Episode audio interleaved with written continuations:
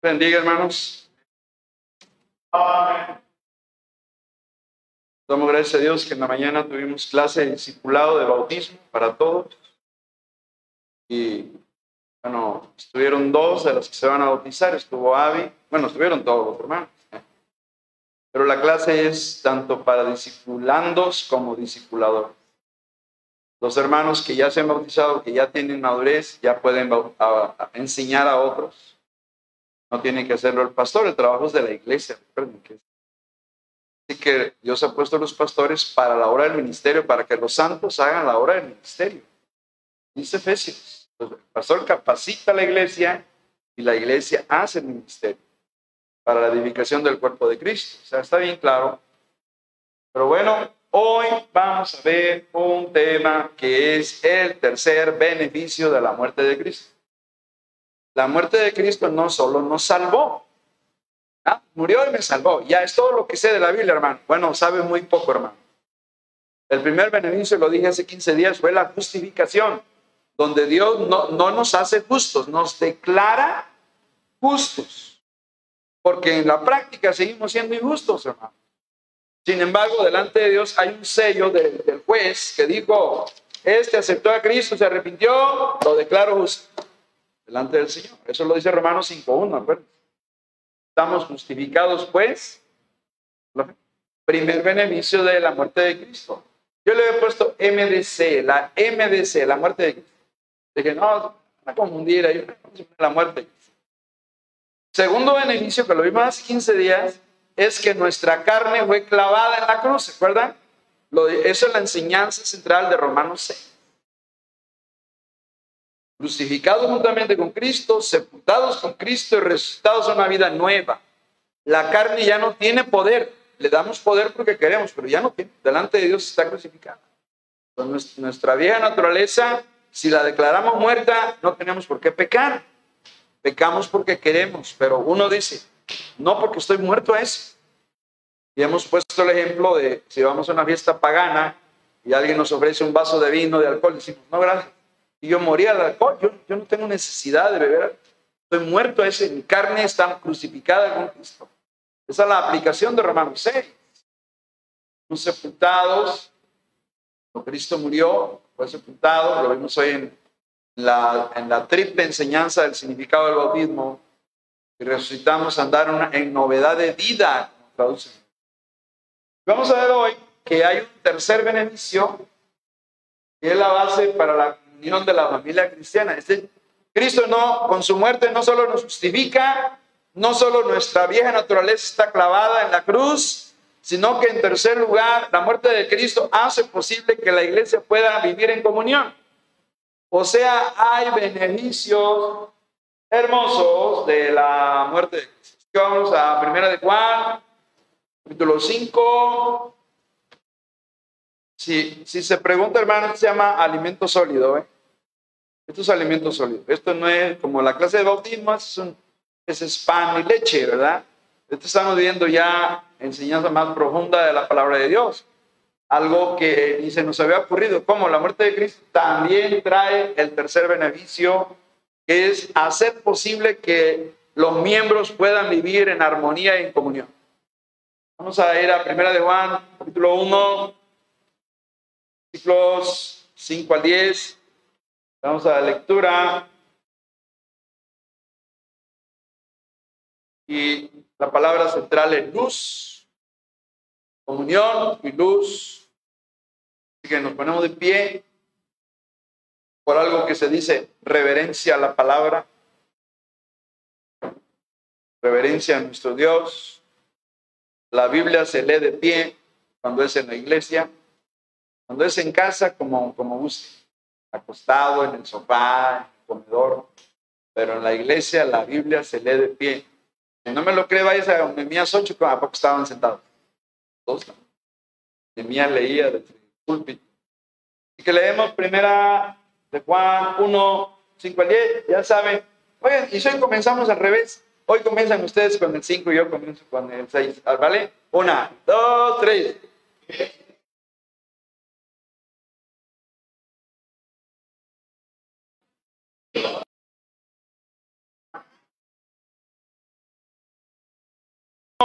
Que tenemos comunión con Él y andamos en tinieblas, mentimos y no practicamos la verdad.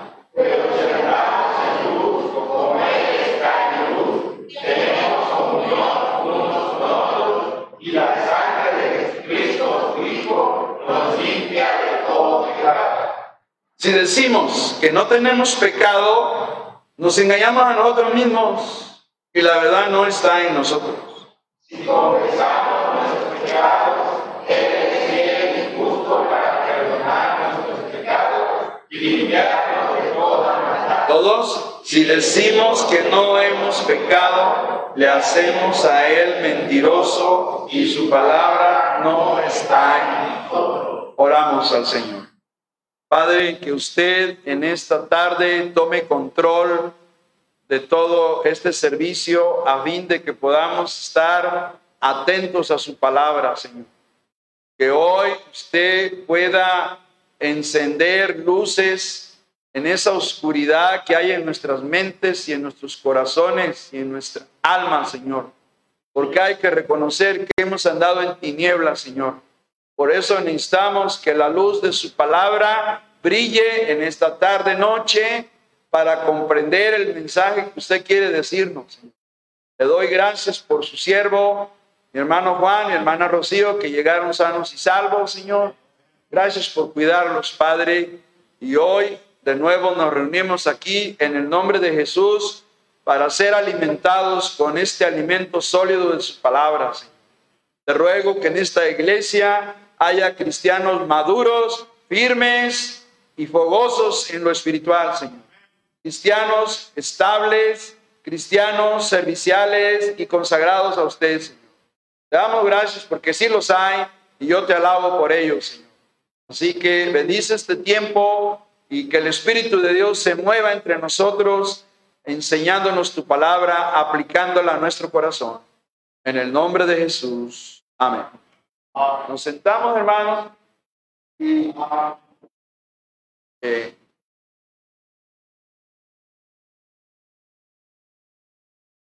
Qué bonito pasaje, hermanos. Hermano Alberto, un favor, apágame las luces. Todas, todas.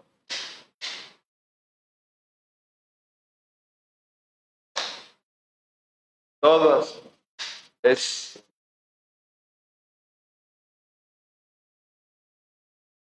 ¿A ustedes les gusta vivir en tinieblas?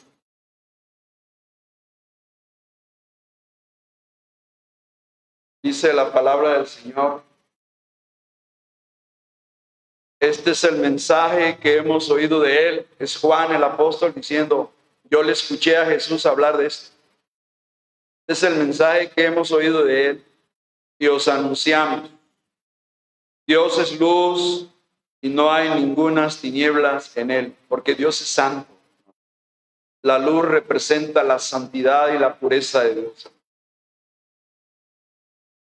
y cómo vamos a relacionar el atributo de la luz de Dios, es la naturaleza de Dios. Cuando dice que Dios es, luz, es un atributo de su gloria y de su santidad, hermanos. Juan lo vincula con el andar y la obediencia del cristiano. Y habla de un problema que tenemos los cristianos, que nomás decimos, pero no hacemos. Por eso dice Juan, si decimos, o sea, pura palabra, pura palabrería, si decimos que tenemos comunión con Él, nada más lo decimos. Son puras palabras, es pura verborrea, hermanos. Dice, y andamos en tinieblas como estamos ahorita en oscuras. Dice Juan, ¿qué sucede, hermano? Mentimos, nos volvemos mentirosos. Y andamos en tinieblas como estamos ahorita. Y, no practicamos la verdad. Dice. O sea, no somos hacedores de la verdad porque andamos en tinieblas, porque nos estamos engañando, hermano. Y dice el 7, pero, y ahí está, tiende las luces. Pero, si andamos en luz, como Él está, es la luz de su gloria, hermano. La luz de su pureza, de su santidad del Señor. Si andamos en, como Él, allá en el tercer cielo, en su trono de gloria, Dios está en luz. Dice Juan que si andamos en luz, tenemos que comunión unos con otros. Se hace posible que la iglesia pueda andar en armonía. Mirad cuán bueno habitar los hermanos juntos en unidad. Palabra hebrea, unidad. Yo ya lo aprendí. Se tradujo armonía, pero es unidad. ¿De acuerdo?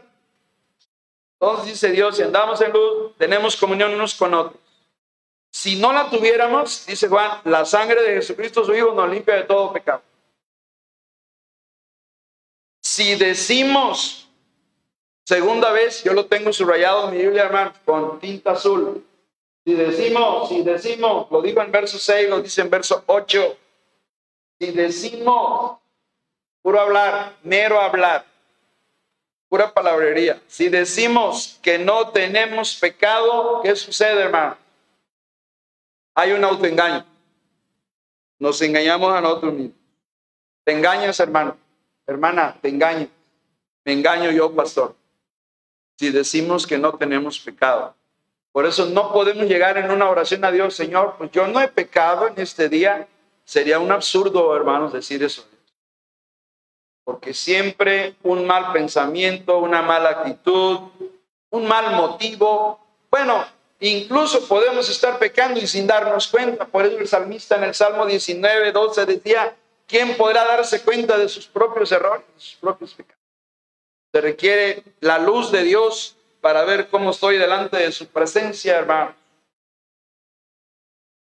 Y vuelve a decir el versículo 10, si decimos tres veces. Si decimos que no hemos, que no hemos pecado, ¿quién puede decir eso? Solo Cristo lo puede decir. Cuando lo llevaron ante Pilato, les dijo, ¿quién me redarguye? ¿Quién de vosotros me, me redarguye de pecado? Les dijo, demuéstrenme si yo he hecho algún delito, algún pecado. No pudieron demostrar le tuvieron que inventar testigos falsos y comprados y pagados para poder acusarlo. Si decimos que no, tenemos, que no hemos pecado, le hacemos a él mentiroso. Híjole, se va. En cuanto a lo espiritual, hermanos. Pero la comunión es clave aquí en este pasaje.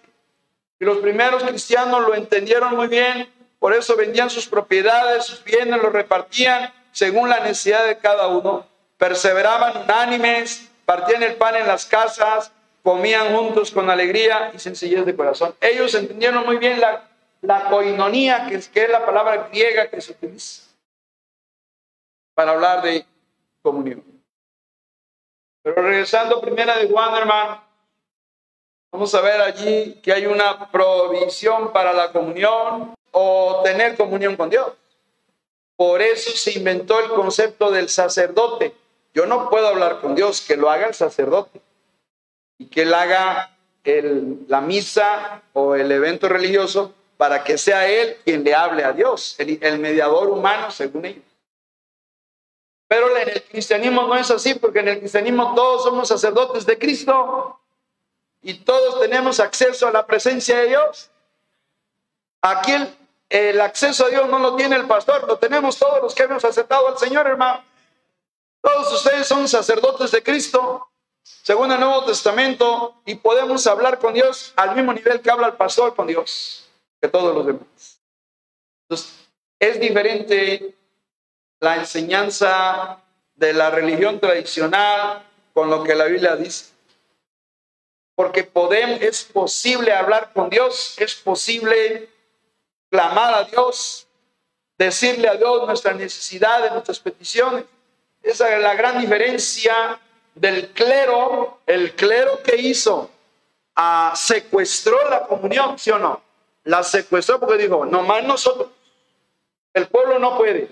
Incluso hasta la Biblia la secuestraban. Dijeron, no, no, no, no le den. Y mataban gente que tenía la Biblia. Lo mandaban a matar. La Biblia nada más lo tiene el clero, así. Nada más. Y secuestraron la comunión, secuestraron la palabra de Dios y dejaron al pueblo en tinieblas para que siguieran viviendo en idolatría. ¿Cierto o no? ¿Cierto? Eso ha pasado a través de los siglos. Hasta el día de hoy, sí. El oscurantismo a la edad media.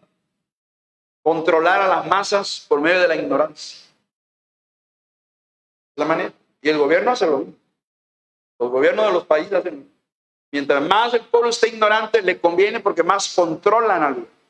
Pero cuando alguien piensa, lee, se documenta, puede contradecir algo que no se está haciendo bien. Pero eso es en el área política. En el área cristiana sucede. Pero quiero hablarles de esto. Hay una provisión para la comunión.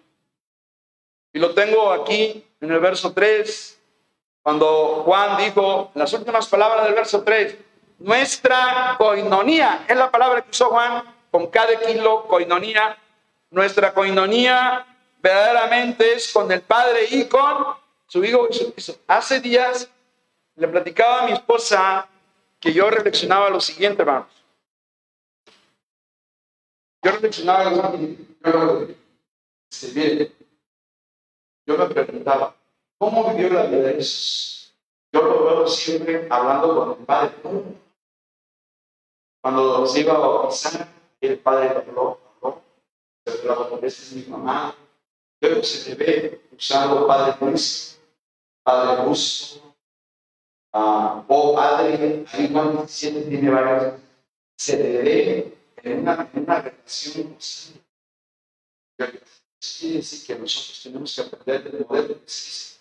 Nuestra atención es primero con el Padre y los nos hace posible que tengamos comunión con el Padre, porque su sangre derramada abrió el camino nuevo y vivo para entrar en el libro de Hebreos.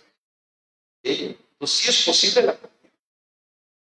Hebreos habla de que se abrió un camino nuevo y vivo. El judío no podía hablar ni confesar su pecado directamente con Dios. Primero tenía que tener un correo, un sustituto, un animal inocente eh, para que el sacerdote lo degollara. Y era el sacerdote el que entraba, por así al lugar para presentar la ofrenda de No había. Se requería un mediador humano que era Jesús. En esta era, en esta ya no, hermanos. Dios abrió el camino nuevo y vivo para llegar al, Padre y hablar con el Padre, platicar con el Padre, orar a nuestro Dios de necesidades, de problemas, de todo, de nuestras cargas que llevamos. Así que hay una provisión para la comunión que dice el versículo 3, que es el tercer beneficio de la muerte de Cristo, que podemos disfrutar de una relación amorosa con, dentro de la familia de Dios. Este pasaje de primera de Juan capítulo 1 se refiere a la comunión familiar, la comunión de los hijos de Dios.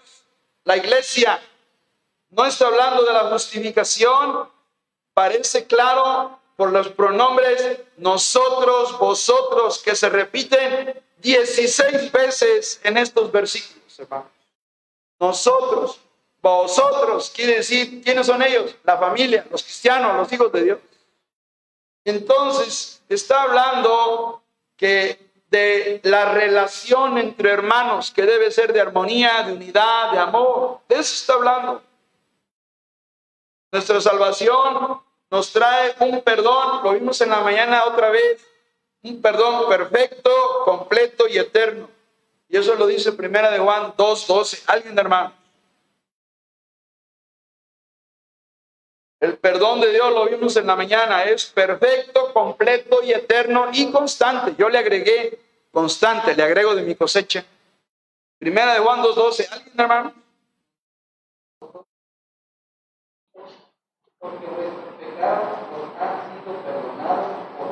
Ahí está, hermanos. Les escribo a ustedes.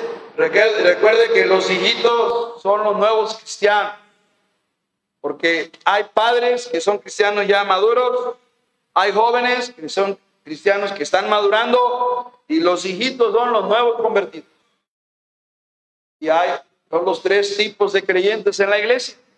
Hermanos que ya tienen cierta madurez. Los jóvenes no es de la, la juventud física, es los cristianos que tienen ya cierta madurez, cierto nivel. Y los hijitos son los nuevos convertidos, los nuevos creyentes. Y Juan dice, os escribo a vosotros, hijitos, porque vuestros pecados os han sido perdonados. O sea, ya no, ya no tenemos que andar cargando culpabilidad cuando nos hemos arrepentido. Por tanto, sí que hay una provisión para que el cristiano pueda platicar con, con el Padre. Todos los días, hermano. Lo va en la calle, Padre, te doy gracias. Padre, te alabo. Lo dijo en Mateo capítulo 11. Padre, te alabo. Padre justo. Oh Padre. Así que el Señor Jesús nos, nos marcó el ejemplo de cómo llevarnos con Dios, cómo relacionarnos con el Padre. Hay una provisión entonces para que el cristiano viva en comunión con Dios. Punto dos, la prioridad para el perdón. El perdón entre cristianos es una prioridad. Lo dice 2.1. ¿Alguien? 2.1.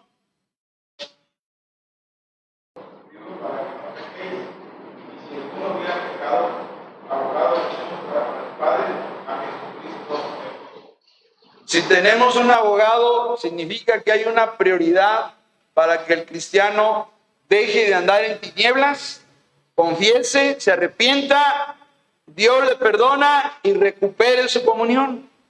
Y hay un abogado que nos defiende, hermano. Allá en el trono de Dios hay dos hermanos. Aquí está un acusador y aquí está Cristo el abogado. El fiscal, que es Satanás, según Apocalipsis 12, nos está acusando. Eso lo dice Apocalipsis 12 el acusador de los hermanos sube para señalarte con el dedo a ti, hermano, a usted, hermana, y a mí, el pastor. Mira ese pastor, mira ese diácono, mira ese hermano, mira esa hermana, y nos está señalando. Pero bendito Dios que tenemos un abogado vivo y poderoso que está defendiendo nuestra causa. Hay una prioridad para el perdón la Biblia enseña que los verdaderos cristianos necesitan perdonar y pedir perdón. Son dos aspectos de lo mismo. Tengo Biblia. A ver, Lucas 11:4, ¿qué dice? Perdonar y pedir perdón. Ambos son necesarios para andar en la luz. Y si no lo hacemos, andas en tinieblas, hermano. ¿Qué dice Lucas 11:4?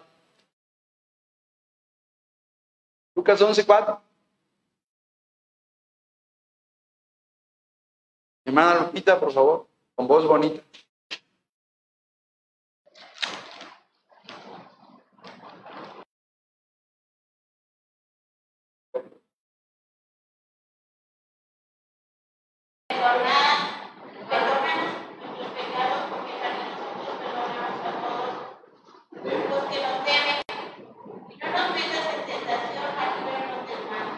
Y miren cómo dice, es el Padre Nuestro en la versión de Lucas. Perdona nuestros pecados porque también nosotros no los perdonamos. Ah, perdón, no, sí debemos perdonar. Pero noten cómo está vinculado. Dios nos perdona y nosotros también, ¿qué? Perdonamos. O sea, habla de perdonar. El Padre nos perdona y nosotros perdonamos. Ahora, ¿qué nos dice esta necesidad? Segunda Corintios 2.10, hermanos. Hablando de un miembro que andaba mal en la iglesia de Corinto. A ver, Segunda Corintios 2.10. ¿Alguien? Con voz bonita.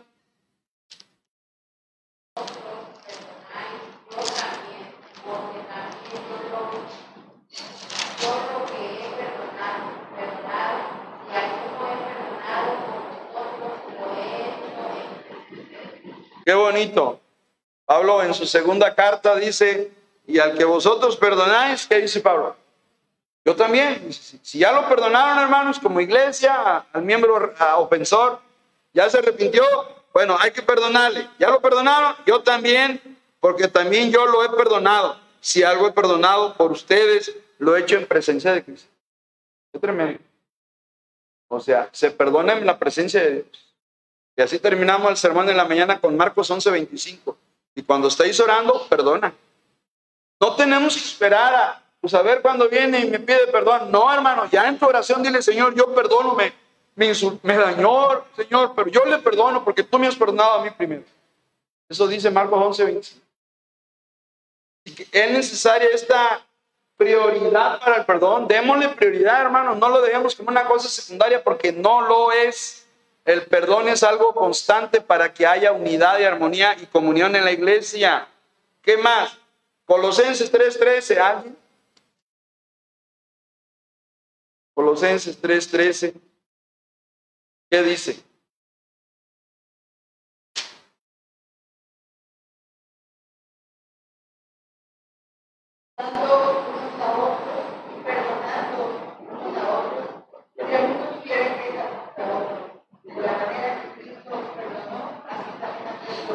O sea, ya ven cómo Dios, ¿verdad que Dios es insistente, hermanos?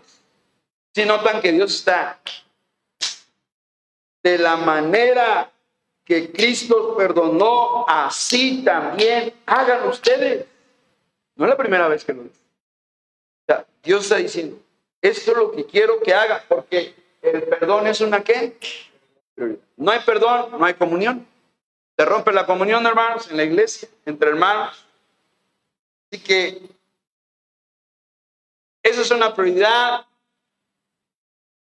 para poder favorecer esa comunión dentro de la iglesia.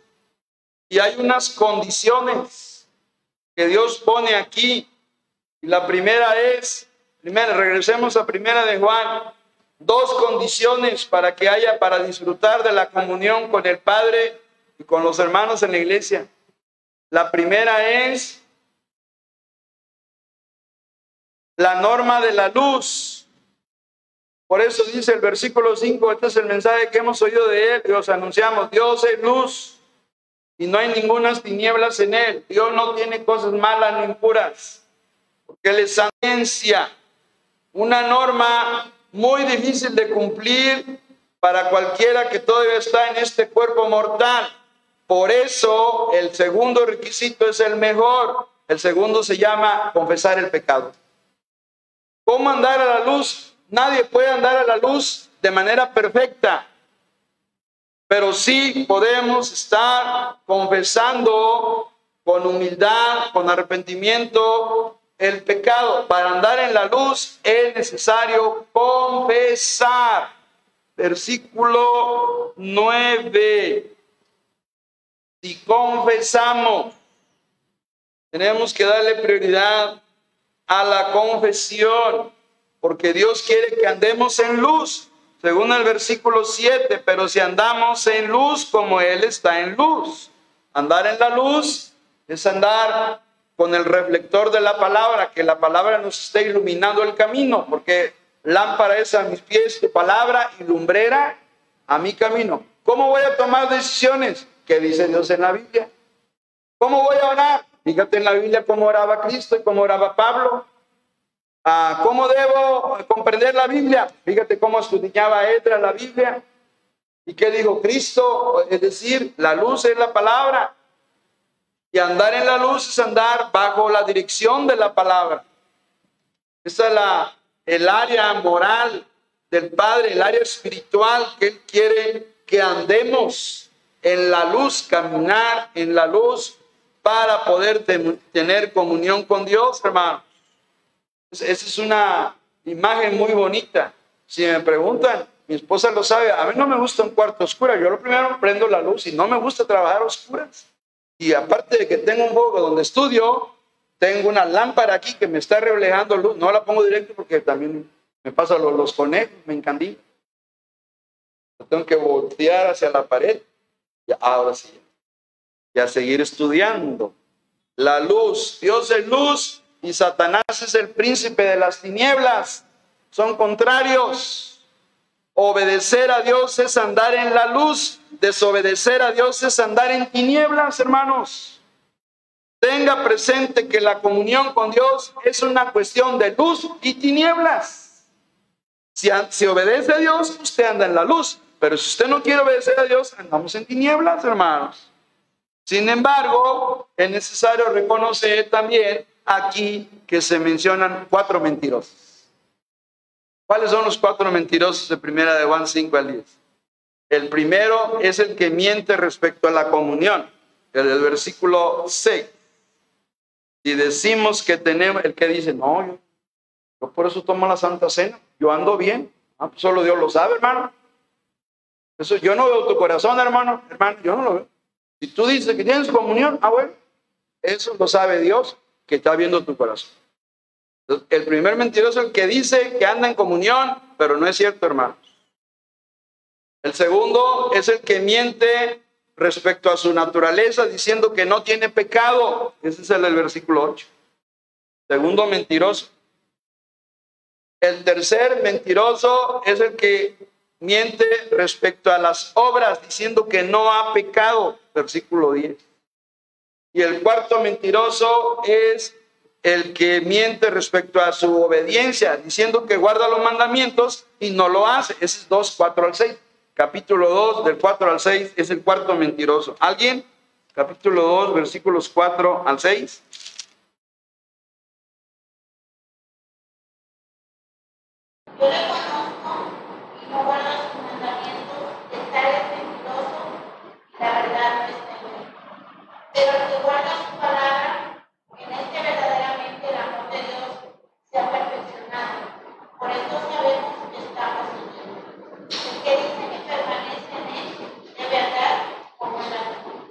Iglesia dice, ¿eh? qué tremendo hermanos. El que dice, ahí está el cuarto mentiroso, nada más lo, nada más lo dice. Dice, yo le conozco, pero no guardo los mandamientos. Dice Dios, es un mentiroso. Y la verdad no está en él. Pero el que guarda su palabra, la luz, la lámpara, el faro que ilumina en este verdaderamente el amor de Dios se ha perfeccionado. Por esto sabemos que estamos en Él. El que dice que permanece en Él debe andar como Él andó. Qué tremendo. Así que cuidado en no caer en uno de estos cuatro tipos de mentirosos. El requisito es que cada cristiano, sea cual sea su nivel de madurez, la luz de la palabra le ilumina a la cual tiene que responderle a Dios. Cada vez que oímos a una predicación o leemos la Biblia, Dios está mandando un mensaje a nuestra vida. Y dependiendo del nivel de madurez, de ahí se va a derivar la obediencia que le vamos a dar a Dios de lo que nos está diciendo en su palabra. Importante es eso. A medida que el cristiano va obedeciendo, le va a llegar más luz, más entendimiento de la palabra de Dios. Si no hay obediencia, no va a haber entendimiento de la palabra. Por eso hay cristianos que llevan años, pastor, no le entiendo el pasaje, ayúdeme. Hermano, ¿qué está pasando con tu vida? Dios no te ha dado más luz, te lo voy a decir. ¿Por qué, hermano? Porque llevas años que Dios te habló de en tu vida de hacer cambios y no lo has hecho, no has obedecido a Dios y Dios no se compromete a darte más iluminación de su palabra hasta que obedezcas lo que ya sabes que tienes que hacer no me lo creen, léanme Juan 7, 7, 17. A ver, déjenme. Principio de iluminación espiritual. Dios no arriesga el conocimiento de su palabra a los que no están comprometidos en obedecerla. Juan 7, 17. Si es verdad. Ese lo aprendí en un discipulado, hermanos, que me dio Polín. Ese versículo me lo, lo aprendí en un curso que me dio se llamaba Sígueme. Muy bueno ese.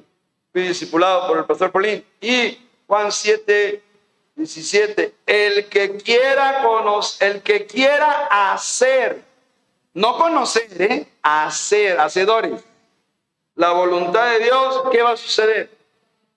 Va a conocerse la doctrina de Dios. O sea, hacemos y a medida que ande en la luz. Por supuesto, no siempre andamos en la luz. El pecado, cuando entra en nuestra vida, cuando le vayamos a Dios, apaga la comunión con Dios, se corta la del sistema. Y ahora ya es todo electrónico, hermano. Nomás mete una tarjeta y se va la luz. Entonces usted le ay, no hay, ¿qué pasó? No pagaste, no pagas. No se preocupe, ya está la app de CFE, usted la puede pagar. Yo lo hago así. De hecho, he estado parado en la fila y luego le hago tic, tic, tic, tic, tic, tic, ya la pago. Y ya me retiro. ¿Qué pasó? No, pues ya la pagué, ¿para qué me formo? Ahora tenemos esa facilidad. Pero, volviendo al ejemplo, cuando comisión nos corta la luz, es un problema. Tenemos que pagar el recibo para que nos reinstalen la luz. Una vez que el técnico va y conecta, volvemos a tener la luz. Volvemos a andar en la luz ahí en la casa, hermanos. Y esa es la confesión del pecado. La confesión. Título 1, donde estamos estudiando, que nos dice allí, versículo 9, las primeras dos palabras. Sí, sí, confesión.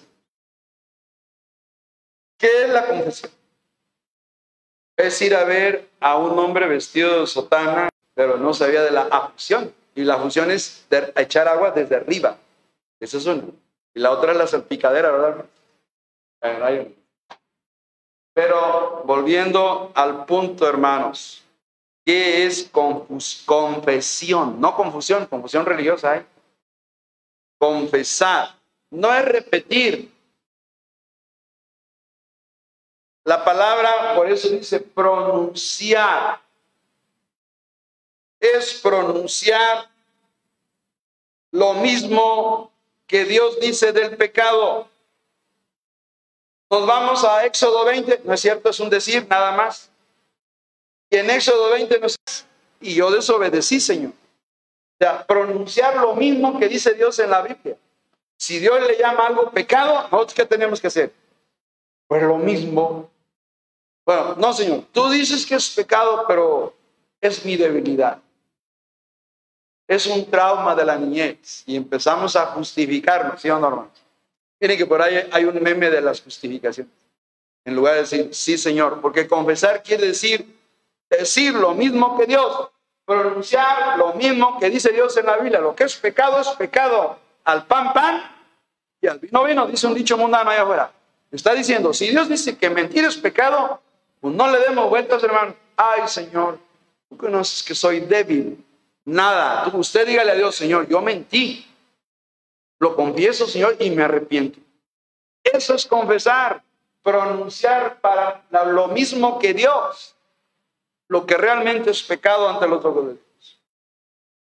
Pero no solo es decir lo mismo, es abandonar el pecado. Ya lo digo Proverbios 28, 13, que el que encubre sus pecados no va a tener bendición, no va a prosperar.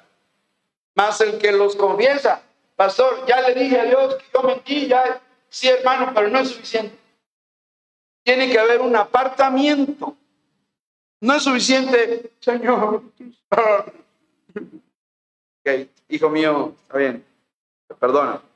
Ahora me tengo que apartar.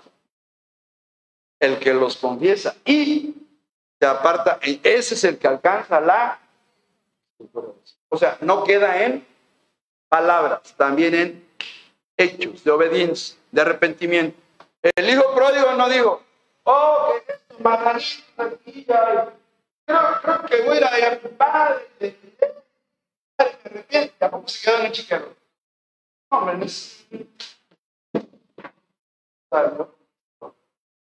No se quedó en el chiquero, hermano. O sea, reconoció su pecado y fue a. O sea, confesó y se apartó. Y eso, eso nos toca pronunciar con Dios para arrepentimiento sincero. La confesión privada a Dios siempre es necesaria para restaurar la comunión. La confesión entre usted y Dios. Eso lo dice el Salmo 51.4. ¿Aquí? Está diciendo que si no me caí. Está Alexa. Como dice ese movimiento, detecta. creo que sufriste una caída. es para cuidar a los viejitos. Está bien que me cuide Alexa. no, está Siri, pero sí, Siri, es Siri. Bueno, ok. A ver, Salmo 51, 4, hermano.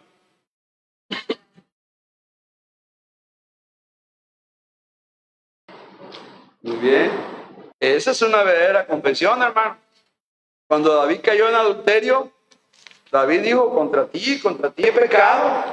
No digo, ay Señor, tú sabes que soy débil, tú sabes que la otra persona me tentó, yo no tengo la culpa, fue ella, ¿verdad que no digo así?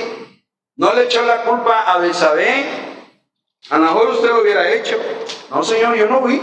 Fue ella que vino a mi cuarto, se metió y ella fue la que me provocó. David no dijo eso. David dijo, hey, Padre, Dios, yo reconozco mis rebeliones, y mi pecado está siempre delante de mí. Contra ti, contra ti solo he pecado y he hecho lo malo delante de tus ojos. Eso es confesión verdadera, hermanos. Nada de que soy débil y justificarse. Es que él o es que ella y culpar a otros y que estamos confesando. Eso no es confesión. Eso se llama justificación en la carne, hermanos. Entonces, eso es confesión privada, pero también debe haber una confesión pública, hermanos. La Biblia dice que si ofendemos a alguien en público, se debe pedir perdón en público. Lo enseña Santiago 5.16 y Hechos 19.18. El pecado público requiere confesión pública, pedirle perdón a la persona en público. A ver, Santiago 5.16, ¿qué dice, hermanos?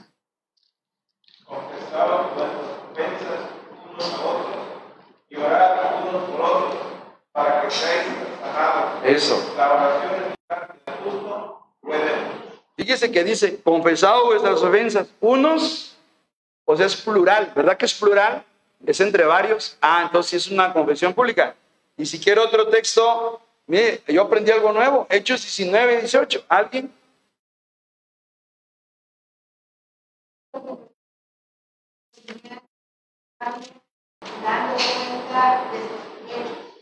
¿Ya vio? Muchos de los que habían creído venían y ¿qué hacían? Confesando y dando cuenta, o sea, confesaban públicamente que habían hecho mal. Esa es la confesión pública.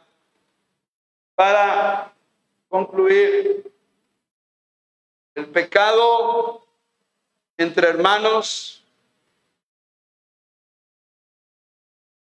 se confiesa dependiendo del nivel donde se presenta la ofensa.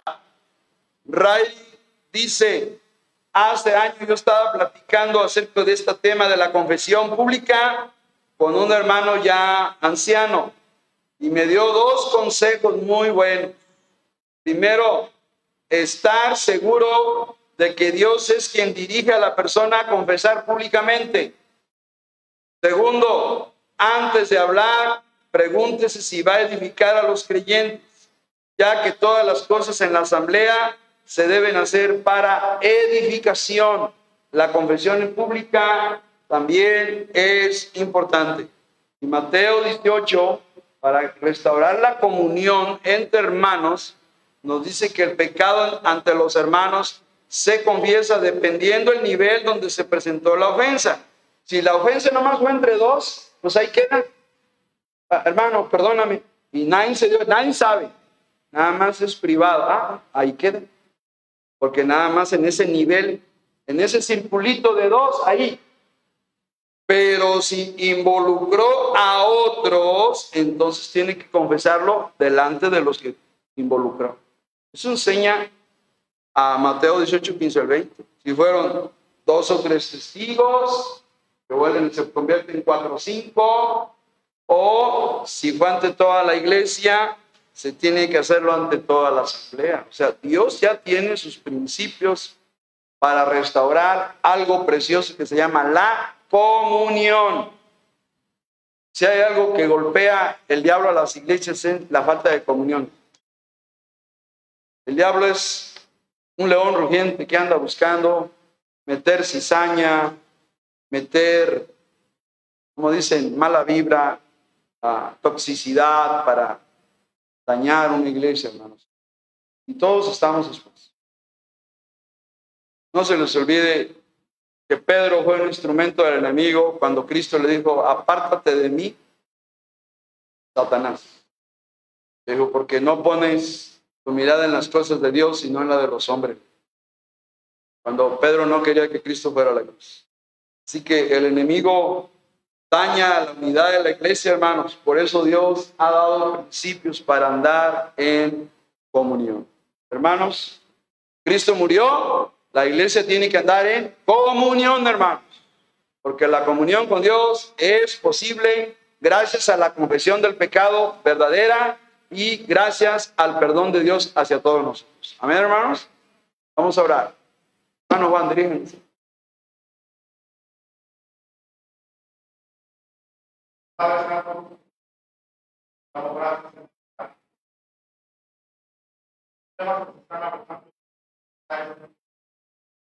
Gracias. Sabes bien que la iglesia. Tenemos situaciones que a veces tenemos que enfrentar. Y quiero solamente que tú, a través de tu palabra que poder solucionar a veces este tipo de situaciones. Gracias, Señor, porque es a través de Jesucristo quien tú nos muestras el verdadero perdón. Sí, Señor. Bendito sea, Señor. Ayúdanos, Señor, a, a reconocer nuestras maldades. Ayúdanos, Señor, a tener unidad como hermanos. Amén. Gracias,